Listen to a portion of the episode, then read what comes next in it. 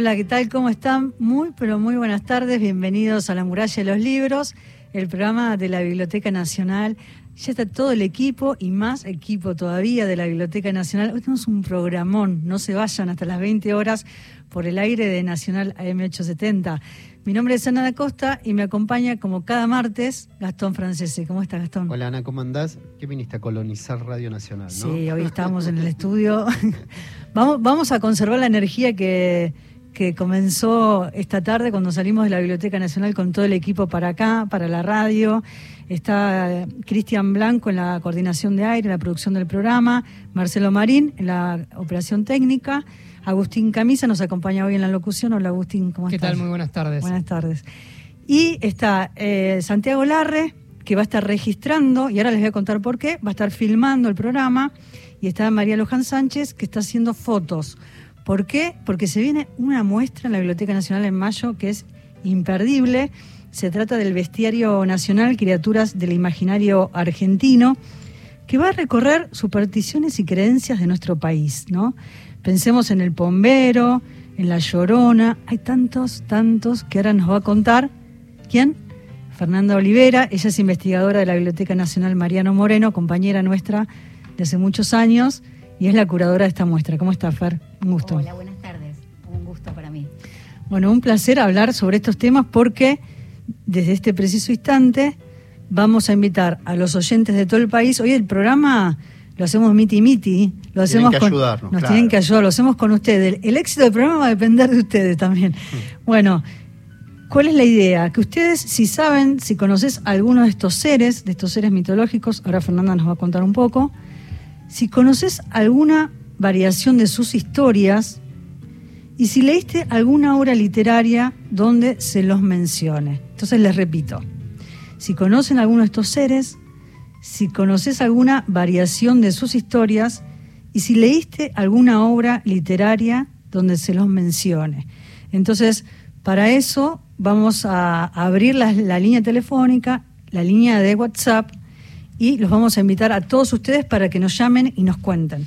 Así es, eh, pueden entonces contarnos si conocen algunos de estos seres, la variación a alguna de estas leyendas, historias que vamos a contar, o si leíste alguna obra literaria a nuestro WhatsApp 1138707485 para todo el país, 1138707485 o en nuestro contestador telefónico, mensajes de voz, también en todo el país, breves, no más de 30 segundos, 0810 222 0870 para participar de este programa interactivo Sí. de la muralla y los libros. Ana da Costa dijo el pombero, el lo- pero Fernanda nos trajo un ejemplo del lobizón. Y tenemos un audio, Ana, para Ah, escuchar. sí. ¿Vamos a escucharlo? A ver. Soy Pedro Rodríguez, de Corriente, Albardones, ¿no es cierto? Quinta estación de San Luis del Palmar. Yo tuve familiares lobizón, como dije en el otro grabado, este, eran mis primos y otros mis sobrinos, y después cuando muere el hermano, el lobizón deja salvo. Todo el mundo sabe esas cosas. Puede ser de 10 hermanos, si es de 10 hermanos, naturalmente sale el primero. Si es de 7 hermanos, sale en el séptimo. Varones, lo mismo pasa con las mujeres, con las brujas, siete mujeres, brujas. Eh, yo tuve experiencia con los lobizón, sí, le conocía porque se convierten lo- una vez por en luna nueva o luna llena. Luna llena me parece que es los viernes.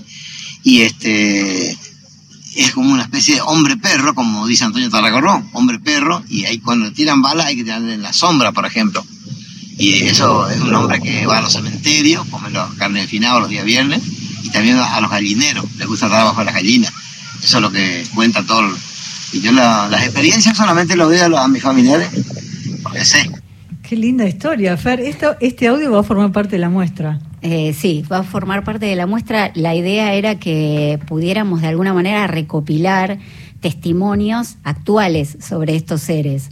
Eh, la muestra, les cuento rápidamente, está articulada en varios ejes. El primero de ellos eh, se refiere a la historia del folclore en nuestro país y hacemos foco en la encuesta nacional de folclore, que fue un trabajo monumental. Ese- ese, eh, esa historia me encanta. Me gustaría que la cuentes porque cómo aparece esa idea de la encuesta eh, nacional en todo el país y ahí aparecen las preguntas ¿no? sobre los seres mitológicos. Claro, eh, en la encuesta nacional de folclore fue eh, programada por el Ministerio de Educación en 1921, si no me equivoco, eh, y se enviaron una serie de preguntas a maestros de todo el país que tenían que ver con creencias, formas de curar determinadas enfermedades, y aparecían estos mitos entre otras preguntas que se les hacía, ¿no? Había juegos. Entonces los maestros, eh, que eso tiene muy especiales, esos documentos que guarda el INALP,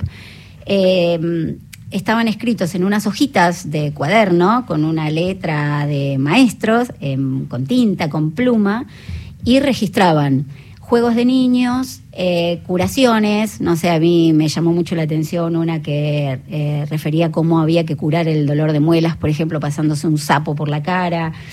Em, y entre, entre todas estas preguntas aparecían los seres mitológicos. ¿Qué era esto? Era en qué se cree y entonces aparecían eh, las historias sobre el pombero, el yacillateré, la luz mala, el runauturunco, eh, cada uno de estos seres tiene alguna variación y por eso la pregunta dentro de lo que nosotros les pedimos a los oyentes para que colaboren con nuestra nueva encuesta nacional de folclore. Claro, porque estos testimonios, si ustedes nos, nos ayudan en este programa, lo vamos a filmar y el material que, que salga de este programa va a ser parte del documental o del video que se va a hacer para acompañar a la muestra en mayo. Claro, nosotros queremos de algún modo rememorar esa encuesta nacional de folclore, pero con estas historias actualizadas. ¿Por qué las variaciones? Porque entre todos estos seres, por ejemplo, no sé, el Yacilla tiene una, una descripción según eh, la región, ¿no? En la región cuyana se lo va a describir, perdón, en la región... Eh, en Santa Fe, en Entre Ríos, se lo va a describir como un pájaro, ¿no? Y de hecho Horacio Quiroga tiene un cuento que se llama Yacillateré y es el silbido del Yacillateré, anuncia la muerte. Y en ese cuento de Quiroga es lo que tiene el niño es meningitis. Eh, entonces hay todo un mito alrededor de que si el el silbido, el yacillateré te lleva al monte, te, te seduce y te lleva al monte, te devuelve en shock en ese cuento lo que en realidad lo que se transmite es que tenía meningitis y el shock era eso, era la fiebre, pero en algunas otras regiones ese mismo ser aparece como un duende, un duende eh, de cabellos rubios que también invita a los niños, generalmente son los niños que juegan en la siesta, a acompañarlos al monte y los lame el lamido en la cara o en la frente, eh, los deja sin habla y los abandona envueltos en enredaderas. Entonces, según las regiones, tienen algunas variaciones estos seres. Y de eso es lo que nos gustaría que nos hablen. Mula ánima, alma en pena de una mujer condenada a vagar eternamente por haber cometido graves pecados o sacrilegios. Hay varios de este. A ver, tenemos algunos que atacan a mujeres o niños o que los secuestran, pero también hay mujeres en PEN. Contanos más de esos. Sí, en algún momento hicimos una división. El, trabajo lo estamos haciendo con Martina Kaplan y Mariano Buscaglia, que son mis compañeros, y entre los tres fuimos pensando la forma que le íbamos a dar esta muestra. Y justamente cuando nos sentamos con todos los testimonios y las obras, íbamos separando las características de estos seres y les pusimos incluso un rótulo, ¿no? Estaba por un ah. lado el alma en pena, o mm. el, ser metamorfoseado, el que era eh, zoántropo, según sus características lo fuimos agrupando de esa manera. Después nos dimos cuenta que eh, era imposible, que lo mejor era agruparlos por regiones por ah, estas variaciones que tenían. El alma mula o mulánima eh, es esta, eh, según, según quien lo cuente, es una mujer que ha cometido el, pecado de eh, mantener amoríos con un cura. Se la condena, muy machirula la, historia, se la condena a convertirse en un alma en pena. que ¿Qué hace? Se convierte en una mula furiosa que corre desbocada y nos encantó en la encuesta nacional de folclore algo que leímos con los chicos, que era eh, que para poder eh, conjurar el, eh, el mito, había que sacarle con el dedo meñique de la mano izquierda el freno, mientras la, el alma mula o la mulánima eh, tira destellos por los ojos y fuego por la boca, o sea, medio imposible iba a hacer frenar a la mula. Y hay literatura que recoge la historia del alma mula y es eh, altamente recomendable lo que, lo que describe Ricardo Rojas en El País de la Selva sobre la mulánima. Estamos haciendo la muralla de los libros, el programa de la Biblioteca Nacional, y se pueden comunicar. Tenemos consignas hoy, Agustín. Así es, estamos reeditando esta nueva encuesta nacional del folclore con tres preguntas muy claras. Si conoces alguno de estos seres mitológicos que vamos nombrando, alguna variación de estas historias o leíste una obra literaria que los mencione, los podés comunicar y contarnos al 113-870-7485, nuestro número de WhatsApp, o nuestro contestador telefónico para mensajes de voz breves, 0810-222-0870. Bueno, no esperen a último minuto, ¿eh? pues va el programa, para llamar o escribirnos. Eh, vos hablabas, Fernanda, de, de la encuesta, y es muy interesante ¿no? pensar en esa encuesta porque el Consejo Nacional de Educación en aquel entonces, estamos hablando de 1921, agrupó 3.250 testimonios que completaron más de 88.000 folios y ese archivo ¿no? pasó al Instituto de Literatura Argentina, fundado en 1922 por Ricardo Rojas, y se armó este catálogo que contaba Fernanda, el catálogo de la colección del folclore. Ahora ahí, ¿de qué manera también interviene la Biblioteca Nacional con ese catálogo? Eh, se digitalizan finalmente, bueno, el, INALP, que es el, Instituto de Antropología y Pensamiento Latinoamericano, es quien conserva ese material, quien conserva los originales, que también recomiendo que visiten ese lugar, es maravilloso. Conserva todas estas cajas que de hecho tenía hasta, tiene hasta un mueble que fue diseñado para guardar las carpetas Ay, que, bueno. que, que contienen las hojas de maestro. Y mm, había que digitalizarlo, o sea, ya eh, Rojas había hecho un gran trabajo que tenía que ver con catalogar, imagínense catalogar todos esos testimonios y alguien, bueno, en realidad algunos. Pues eran los testimonios de los alumnos eran, de todo el país. No eran los alumnos, la- eran los maestros. Ah, los maestros, los maestros. Sí, los maestros. Entonces, en cada una de esas hojitas, eh, después un grupo de, de, mm, investigadores lo que hicieron fue catalogarlo. Entonces era, bueno, curaciones, mitos, eh, canciones, juegos. Todo eso se convirtió en el catálogo de la encuesta nacional de folclore, pero ahí estaban los originales. Eh, después eso se digitaliza y ahí interviene la Biblioteca Nacional. Llega como un intermediario entre una institución y otra y digitaliza y conserva. De hecho, la biblioteca es la guarda de ese material, del máster creo que se llama así, Sí, eh, de toda esa documentación.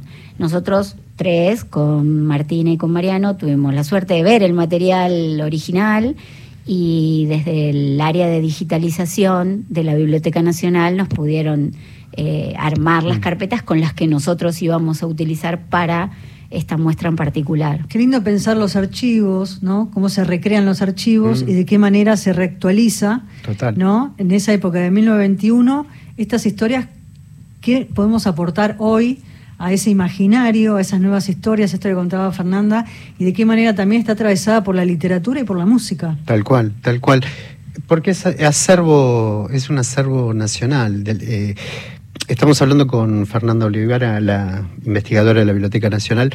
Fernanda, también, si estamos hablando de, eh, mm, eh, em, de estos mitos, hay un bestiario. Que, quiero que nos hables de algunos de esos seres que también pueden. La chancha, ¿cómo es la, la, la- la chancha? El chancho de lata. El chancho de Chancho de lata. lata. Eh, al- algo- danos algunos ejemplos de, eso- de ese bestiario. Eh, nosotros justamente le pusimos bestiario porque tenemos otra muestra dentro en la Biblioteca Nacional que también va ¿no? por, este, por este camino de las creencias, eh, que va a ser devociones populares. Y en nuestro caso, en el caso de, de esta muestra, nosotros hicimos una recopilación de eh, los seres mitológicos, de estas bestias, que no siempre son malas, ¿no?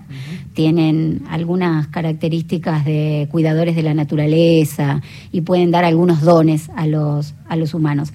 En el caso del chancho de lata, eh, hay poca información, así que si alguien nos, nos puede dar algún testimonio sobre el chancho de lata, se lo agradecemos. ¿De qué zona? ¿De qué zona? el chancho de lata lo ubicamos en Buenos Aires. ¿Por qué lo ubicamos en Buenos Aires? Porque lo menciona eh, Borges en, en Carriego. Mm. Dice, ¿no? Algo así como, eh, soy muy mala citando, pero dice algo así como que en los suburbios, en esos suburbios de Buenos Aires, donde te podía chocar llevar por delante, jamás hubiera usado la palabra chocar Borges, em, el chancho de lata. Y tiene características urbanas, porque el chancho de lata está asociado a la vía del tren. Ah. Eh, por eso lo ubicamos ¿no? en, Buenos Aires. Y tiene alguna eh, reminiscencia de, en realidad, del alma mula, porque también es un, es un chancho, es un alma en pena, que hace ruidos de cadenas, de latas, de, y en algunos mitos eh, que pudimos, en algunos testimonios que pudimos recopilar, lo que dice es que está, que hasta podía volar, porque puede ir por arriba del tendido de cables. O sea, tiene que ver con la urbanización de Buenos Aires, de ese Buenos Aires de principios del siglo XX. Y después dentro del bestiario, en cada una de las regiones destacamos algunos en particular. Eh, en el caso del norte destacamos al Runa Uturunco, que es este hombre tigre, que tiene la, cualidad de convertirse en tigre mientras se revuelca en una, en una piel mágica. Porque rescatamos esta imagen dentro de muchas otras que también aparecen dentro del noroeste, porque lo va a referir en sus memorias eh, Paz, en las memorias de Paz aparece esta mención al runo Uturunco, porque consideraban que en las, en las tropas de Quiroga, el tigre de los llanos, eh, entre sus soldados eran tan feroces que había runas uturuncos. Tenía que haber runas uturuncos, se convertían en hombres tigres y por eso eran tan feroces y podían eh, vencer. Eh, por lo tanto, lo va a mencionar Paz y va a decir, también es maravilloso ese pasaje, porque le pregunta por qué están desertando los hombres de, sus tropas y dice porque hemos descubierto que Quiroga nos va a atacar y va a tener entre sus filas un montón de hombres tigres. Em, nos pareció que era increíble, pero hay muchísimos otros. El Nahuelito, el eh, Nahuelito, el de Bariloche, ¿se acuerdan? Bariloche, ¿Se acordás? es muy famoso. Nahuelito tiene em, además de esta historia que creo que ahí sí la conocemos todos, ¿no? Que hay muchos oyentes de Bariloche del sur que nos pueden ayudar con las variaciones. El sur es muy rico en, mitos, además del Nahuelito.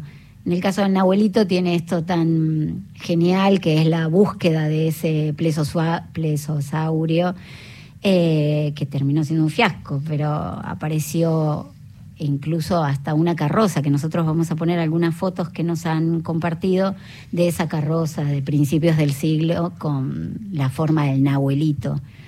Eh, por cada una de las regiones fuimos destacando algunos de estos seres porque nos parecía que no se agotan, eh, pero bueno, teníamos que, destacar uno que otro, ¿no? Empezamos el programa hablando del lobizón y justamente lo que decía Pedro Rodríguez, que tan amorosamente nos mandó el audio, eh, ahí aparece ya una variación. Eh, él habla de 10 hijos y generalmente son 7 y el Archivo General de la Nación, que nos ha compartido fotos de bautismos de presidentes a lo largo de toda la historia, ¿no? Bautizando al séptimo hijo para conjurar el hechizo. Eh, aparecen estas variaciones y son sumamente interesantes. Hay un oyente que... A ver qué se suman. A ver qué se suma, sí, a ver qué nos dice. Hola Ana, ¿cómo estás? Sergio Quiroga de Seguridad, que estuvimos hablando hoy a la tarde. Bueno, eh, yo soy oriundo de la provincia de San Juan y acá en Buenos Aires se habla mucho de la Llorona, pero en San Juan nosotros tenemos el mito de la viuda negra. La viuda negra. Vas caminando por una calle, se te aparece una mujer vestida de negro en la noche, eh, que aparece y desaparece. Es una historia que nos cuentan a todos cuando somos chiquitos y que nos Ay, se cortó. Tienen sí. 30 segundos para Sí, dejar el Si mensaje. no, vuelven a llamar. Sergio, un beso grande. Sergio, cuando nos íbamos de la biblioteca, estaba todo el equipo ahí de, de seguridad en el ingreso. Él hace, hizo, hizo o hace radio, creo que nos dijo. Ah. ¿No? Le mandamos un beso grande y un saludo a todo el equipo de seguridad de la Biblioteca Nacional. Qué bueno la historia que nos contó, ¿no? De la viuda negra ahí en San Juan. ¿Y qué decías, Gastón, vos? ¿Qué? Eh, no, ¿La es- conociste, estaba. la Negra? No. no, no, no. Lo que sí, por ejemplo, yo me acuerdo mucho lo del el lobizón, pero para mí era claro, para mí el- el- era sí, el séptimo hijo. Acá, claro, está la variación Claro, esa del Pedro nos décimo. contó otra historia, Claro, sí. Claro, claro. ¿Se puede comunicar a qué teléfonos, Agustín? Bueno, como hizo Sergio, el 0810-222-0870, el contestador para mensajes de voz, o a nuestro WhatsApp 113870-7485. Estamos con Fernanda Olivera, ella es la curadora de la muestra Bestiario Nacional, Criaturas del Imaginario Argentino. Esta muestra que va a recorrer supersticiones y creencias de nuestro país, como hablábamos de todos estos eh, eh, seres mitológicos que mencionamos hasta ahora, y va a estar en la Biblioteca Nacional en el mes de mayo. Estamos haciendo un adelanto para que ustedes participen y cuenten sus propias variaciones de todas estas historias. Así sumamos un poco la voz del país, la voz federal de distintas regiones, si tienen alguna historia para contarnos. La música, decíamos, también forma parte, ¿no? Las letras de las canciones, de las regiones, ahí también está su impronta sobre el tema. Sí, eh, pudimos mm, recopilar también material en la sala de audioteca de la biblioteca, eh, muchísimas partituras y tapas de discos que vamos a exhibir y van desde zambas, chacareras, chamamés. Hay mm, incluso hay una, una banda de una banda de rock eh, uruguayo que si no me equivoco se llama Ucumar. Eh, está como siempre actualizándose este tema, o sea, estas, eh, estos mitos perviven y se les va dando algún tipo de, de variación, de pequeña variación, pero siguen teniendo en esencia lo mismo, ¿no? Es Es- que tiene que ver con la oralidad, ¿no? Nosotros- con Exactamente. es la oralidad. Pero cuando veníamos para acá le contábamos a, Fernando Olivera de haber entrevistado a, a Diana Velauste. a Diana Belaustegui de Santiago del Estero que trabaja con ese parte material, pasa a su literatura. Ojalá esté escuchando, porque también ahí está el tema de la literatura. Vamos a compartir un tema musical que eligió Fernanda eh, y después vamos a, a hablar un poco sobre la muestra, ¿no? Cómo pensaron la muestra, cómo se va a exhibir en la Biblioteca Nacional.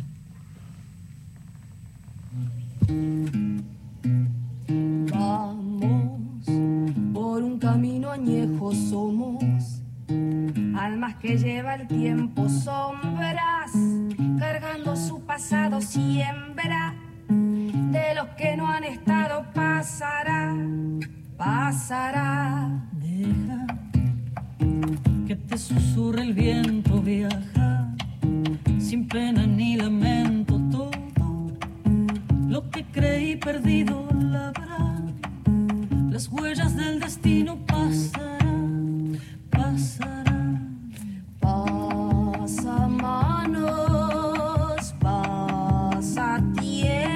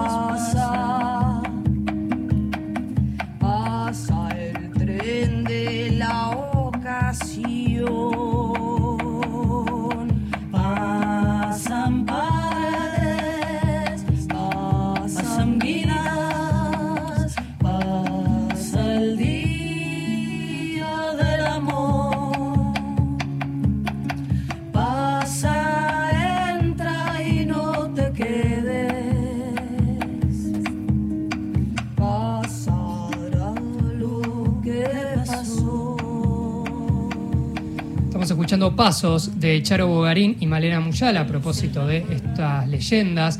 Te puedes comunicar a nuestro WhatsApp 1138707485 y 0810-222-0870. Mensajes de voz, La muralla y los libros. Estamos recopilando historias de, no de fantasmas, de ánimas, de espíritus de todo el país en esta nueva encuesta nacional del folclore hasta las 8 y damos paso a las noticias de Radio Nacional. Seguimos en la muralla de los libros hablando de esta muestra que se va a inaugurar en mayo en la Biblioteca Nacional. Se trata de Bestiario Nacional, criaturas del imaginario argentino, que va a recorrer supersticiones y creencias de nuestro país. Está con nosotros Fernanda Olivera, ella es investigadora de la Biblioteca Nacional, es la curadora de la muestra. Y llegan mensajes al WhatsApp, Agustín. Así es, se, comunicaron a nuestro WhatsApp 1138707485. Dice, hola, buenas tardes. Soy Adrián y vivo en la ciudad de Buenos Aires, pero hice mi secundaria en Santa Lucía, San Pedro. Todos los comienzos de ciclo lectivo, los más grandes les contaban una leyenda a los recién ingresados. En el campo del colegio, el Instituto Agrotécnico Margarito Farrell, había una capilla que se incendió y donde murió decapitado el cura y él mismo se presentaba a saludar a los chicos la primera noche en el internado. Siempre los más grandes se encargaron de que apareciera. Ahí, Miedo, atroz. Sí, miedo. miedo y niños, ahí hay una dupla impresionante. Otra aparición es la, la humita. Es un espíritu que aparece al caer la noche, va por los caminos. Contanos, dale. Sí, eh, la humita es la que más miedo me da. Tengo que admitirlo. Y el chonchón, después creo que me el el chonchón. chonchón. El chonchón tiene un nombre encantador. Eh, La humita es una cabeza que flota en el aire, se cruza por los caminos de los, eh, de los viajantes y tiene una particularidad que es deja mudo a quien a quien enfrenta. Va llorando, nadie sabe exactamente, los testimonios no dicen por qué ha sido condenada. Eh, y lo que tiene de, de particular ese mito es que justamente ese misterio de no saber por qué está condenada y llora y pide ayuda y llora muchísimo, los que se enfrentan a la humita, los que realmente se animan a quedarse y a hacer que confiese su culpa Claro. o cuente qué es lo que le pasó, al día siguiente van a aparecer mudos. O sea que- tartamudos. o tartamudos. O sea que no van a poder contar nunca Claro. qué es lo, lo que le pasó. Y en el caso del chonchón, que es un, eh, un ser mitológico de, de la Patagonia, también tiene algunas variaciones. Se lo describe como una pequeña cabeza de niño en algunos casos, alada, tiene como alas de murciélago, eh, tiene también características eh, de vampiro. Y cuando pasa por eh, adelante de, alguno de algún caminante, emite un sonido de llanto de bebé, o sea, paraliza ese, ese encuentro con un chonchón. Y tiene esto, ¿no? Que es vampiro. ¿Cómo, ¿Cómo se piensa una muestra ¿no? para poder exhibir y para poder recorrerla? eh, y, y hay mucho trabajo ahí de producción, de creatividad, ¿no? de todo el equipo. Eh, sí, en el caso de, de la producción y del diseño está Máximo Fiori con, eh, diseñando esta muestra Y tenemos un montón de, de material, hay muchísimas ilustraciones, o en realidad no es que había muchas ilustraciones, estos son seres del imaginario, por lo tanto no hay un modelo a seguir. Entonces hay diferentes representaciones artísticas de, de estos seres y en algunos casos no hay. Y tuvimos eh, nuestras dificultades para poder armarla porque, bueno, teníamos un montón de material, pero quizás no eh, la cantidad de imágenes que necesitábamos.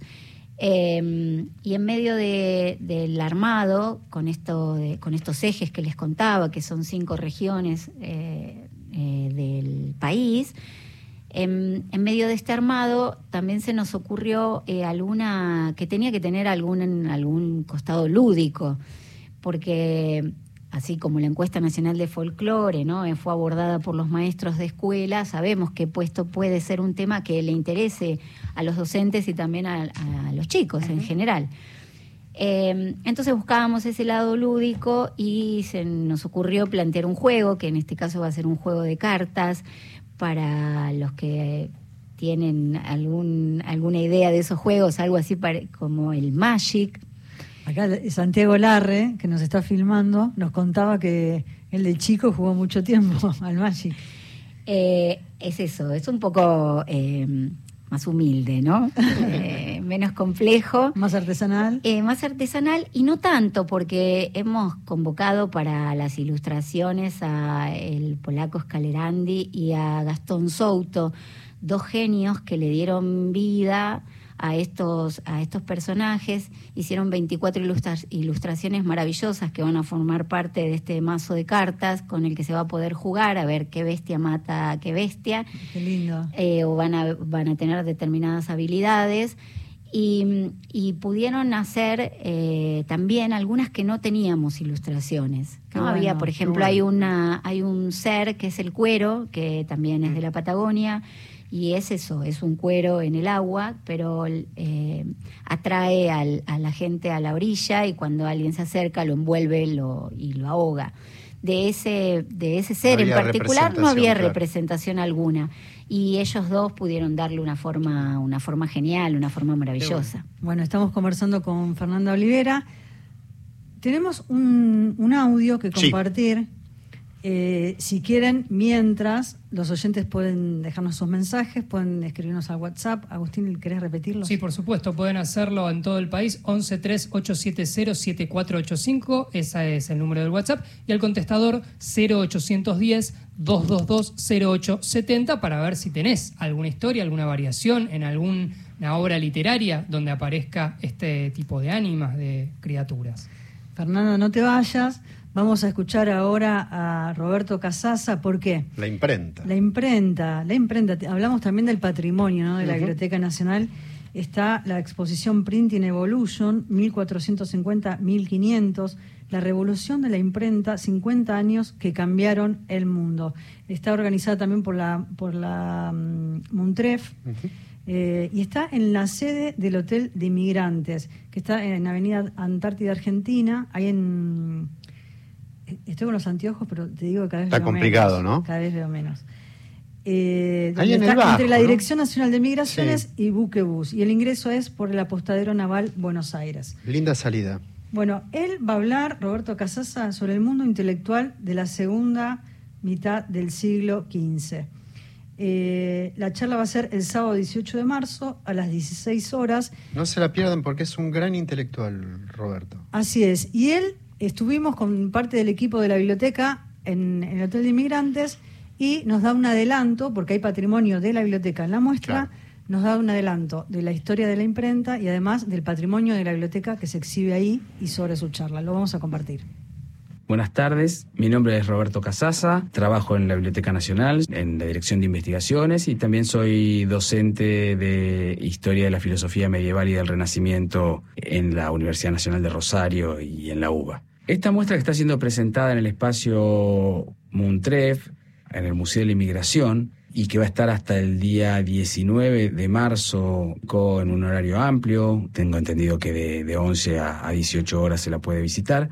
Es una muestra que fue preparada originariamente por la Universidad de Oxford más precisamente por el equipo de investigación de Cristina Dondi, que es una especialista en la imprenta del siglo XV, y la tesis central de Cristina Dondi y, de quienes la acompañan es que con la evolución de la cultura manuscrita a la cultura impresa, con la aparición de, la imprenta gracias al, invento de Gutenberg que rápidamente eh, fue difundido en toda Europa, se produjo una revolución en muchos aspectos sociales y culturales. Y hoy puede ser verificado incluso con, información procesada con, con Big Data y demás.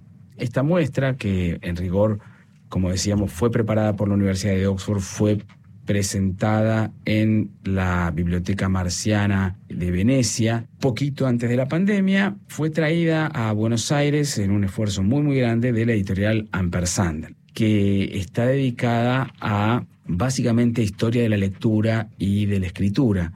Y para celebrar los 10 años de la, de la editorial, eh, se contactó con Cristina Dondi y su equipo, les propuso traer la muestra a Buenos Aires y los diseñadores de allí la adaptaron para Buenos Aires y nos pidieron nosotros en la Biblioteca Nacional, y, yo fui el encargado de hacerlo, eh, sumar un capítulo sobre eh, los incunables en, la Argentina y luego también sobre las primeras obras impresas en el actual territorio argentino.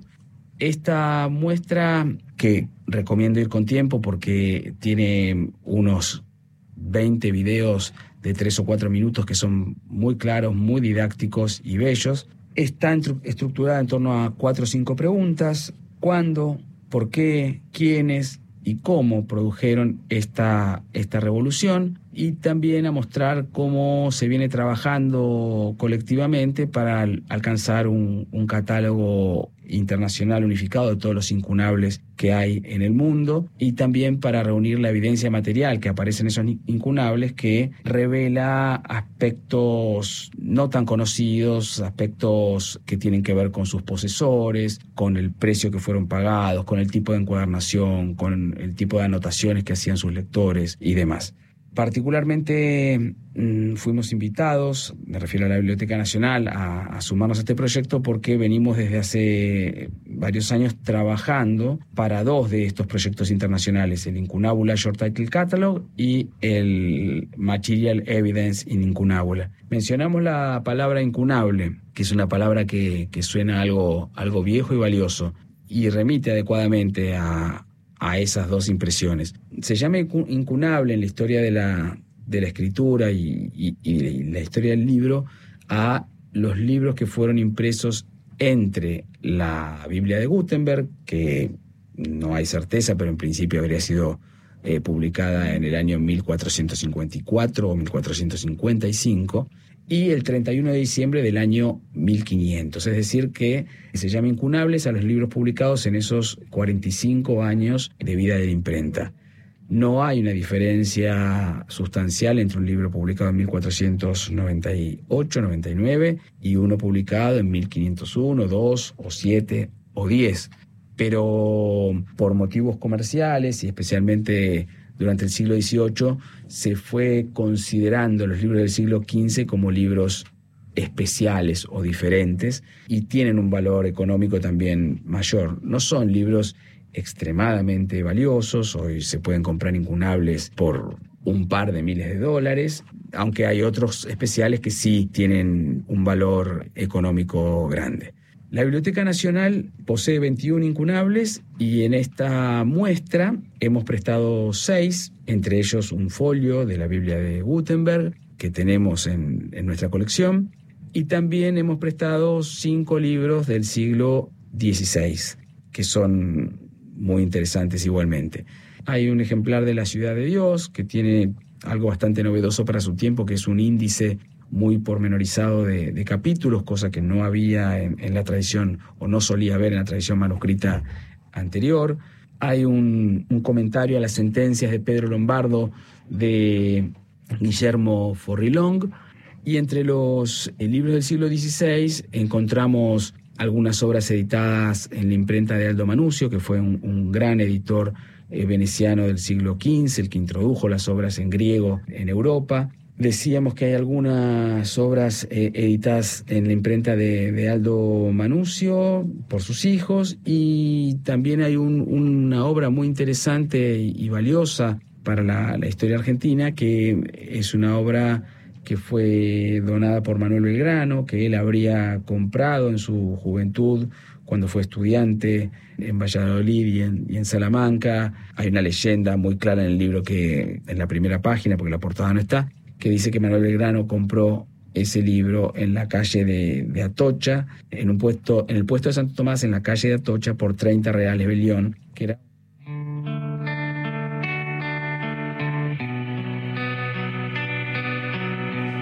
Ahí está Roberto Casasa, que va a estar el sábado 18 de marzo a las 16 horas hablando sobre el mundo intelectual de la segunda mitad del siglo XV en el Hotel de Inmigrantes, en el marco de la muestra Printing Evolution. ¿Les digo algo? ¿Qué encontramos? ¿Qué pasó? Le, les cuento acá el panorama de, de la, del estudio de radio. Nuestro operador, nos, eh, Marcelo Marín, nos empezó a contar unas historias lindísimas Hermosa. de su papá, que le contó su papá. Así que Mauro Torres está en la operación técnica. Qué grande, Mauro. Gracias, eh, Mauro. Gracias, Maurito. Y Marcelo, ¿nos vas a contar algunas historias que tienen que ver con, con lo que estamos hablando? Con cuchilleros. Sí, lo que sí. yo recuerdo, porque mis papás son de Salta. Y yo fui de chico a Salta y no sé si una cuestión. Siempre a la noche se juntaban a hablar y contaban historia. Yo era chico, algo recuerdo. Por ahí alguien me escucha y dice, no, es, no era tan así. Lo que recuerdo había. Una de las más importantes era la leyenda de la Salamanca que decía que era como el pacto con el diablo, digamos. Uh -huh. Era que vos llegabas a un lugar, en medio de la montaña, donde había una gran fiesta, vos tenías que llegar a un lugar, te encontrabas con alguien que era el diablo y vos le prometías eh, tu alma eh, y, el diablo te preguntaba qué es lo que quería hacer. Decían que un gran domador, eh, tener plata, tener mujeres. Y bueno, vos tenías un lapso de 20 años y después tenías que cumplir y entregar tu alma. No, y bueno, y decía que había muchos casos de gente que. Por ahí también puede ser la envidia, digo yo, que hay alguien que por ahí es un gran guitarrista o un gran. Dice, y este hizo un pacto con el diablo, porque eso se dice hasta ahora. claro, claro. Bueno, y después yo también lo que hacía una analogía que yo he visto una película en los 80 con el protagonista de Karate Kid, Ranmakio, que se llama Encrucijada, y que cuenta más o menos la misma historia en otra cultura, porque es en, esto pasa en Estados Unidos, que es un pibe que busca un mejor, eh, creo que un, no sé si era guitarrista de. guitarrista o. sí, guitarrista de blues, y supuestamente tenía que ir a una encrucijada a tal hora y se encontraba con alguien que era el diablo y era lo mismo, hacer un pacto con el diablo por un don y que después tenías que pagar la deuda, digamos. Y bueno, y en el caso de Salta, por eso, a mí lo que me, llamó la atención que en tantos miles de kilómetros de distancia se cuenta más o menos la misma historia. Es decir, eh, regalar tu alma, que es más, lo más preciado, por un don, por un cierto lapso de tiempo. Y bueno, y en el caso de este que te decía de Salta, lo que yo recuerdo es que decía que, bueno, que pasados 20, eh, los 20 años te vienen a cobrar la deuda y que había, bueno, decía que la única manera de, de, no entregar la deuda era pelear con el diablo a cuchillo. Todo de campo, ¿no? Y bueno, y decían que había una persona que sí, que había sido un gran domador por 20 años y que, bueno, se resistió a eso y bueno, y siempre te dormía con el cuchillo bajo la almohada. Y hasta que un día se fue de copas, se emborrachó y el otro día amaneció muerto. Y cuando se dieron cuenta, no, se había olvidado de dejar el cuchillo bajo la almohada. Entonces le echan la culpa que ese día no, digamos, no, no tuvo con qué defenderse, vino el diablo y se cobró la deuda. Bueno, esa es la leyenda de Salamanca. Y así hay un montón que yo no me acuerdo, que me contaban de chico. Hay una del gallo que contaban. Bueno, esa, esa me contó mi papá. Mi papá dice que una vez venían del campo y veían un, a alguien peleando con nadie con el cuchillo. Hasta que cantó el gallo y él dejó de pelear. Y cuando lo fueron a ver, le dijeron qué, qué estaba haciendo. Y dijeron, no, que estaba peleando con el, con el diablo. Y que lo había salvado el canto del gallo. Que dice que una vez que canta el gallo, también eso lo deben relacionar con la Biblia, que dice, viste, con el, claro. con el canto del gallo, que será la entrada del día, el fin de claro. la noche, no sé, el fin de la maldad, no sé. Bueno, y que como él decía que el gallo lo había salvado, porque al cantar el gallo ya se, desapareció la, la, cosa con la que estaba peleando. Bueno, y así hay un montón de historias que Mira, yo no y acá recuerdo. hay otra, acá hay otra, a ver, contanos. Sí, Mario de Tucumán dice que disfruta mucho el programa y, y que en Tucumán el relato más conocido quizás sea el del perro familiar, que como se sabe está conectado con los ingenios. Soy docente rural y el tema es muy atrayente. Qué lindo. Quiero saber cómo fue ese momento o en qué momentos tu papá te contaba estas historias, ¿no? ¿En qué contexto?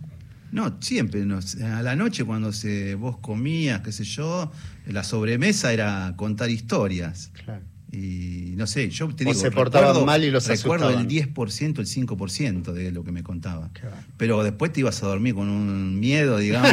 Claro. Porque encima vos estás en el campo, no hay nada, digamos, no hay, no hay luz, no hay nada. eh, hay gente, bueno, tenés a alguien allá a, a 500 metros, 600 metros. Y bueno, yo no sé si te lo cuentan. Aunque hay cosas que me contó mi mamá también, que le pasaron a ella, que yo tengo que creerle. No tan así, pero cosas raras, digamos. Por no sé ejemplo. si leyenda. Bueno, en mi- Encontrarse con un espíritu. bueno, eh, bueno, todos dicen también que eso de la que esa persona que dice que, que llora, La que está en el cámara, bueno, es porque antes no había bancos, no había nada. Entonces la gente que hacía enterraba su riqueza en la montaña. ¿Y qué pasa? Cuando se morían, esa alma no se quería ir al otro mundo porque estaba cuidando su, su, su riqueza, digamos, ¿no? Y por eso se sí, no, a veces montón. buenísimo. Marcelo Marín, lo, se queda. lo sacamos de la operación técnica, bueno, se vino acá a la Marcelo. mesa. Gracias, Bueno, eh, sí. qué lindas esas historias. Bueno. Porque aparte forman parte de, de la mesa familiar, de la infancia, de la En sobremesa. esa, en esa casa no se dormía, te puedo asegurar. No, ¿eh? no, no dormía nunca, no dormía nunca este chico, se iba con miedo. Porque Se quedaba funcionan quietito también- seguro. Sí, seguro. Sí. funcionan como, eh, como límites muchas veces.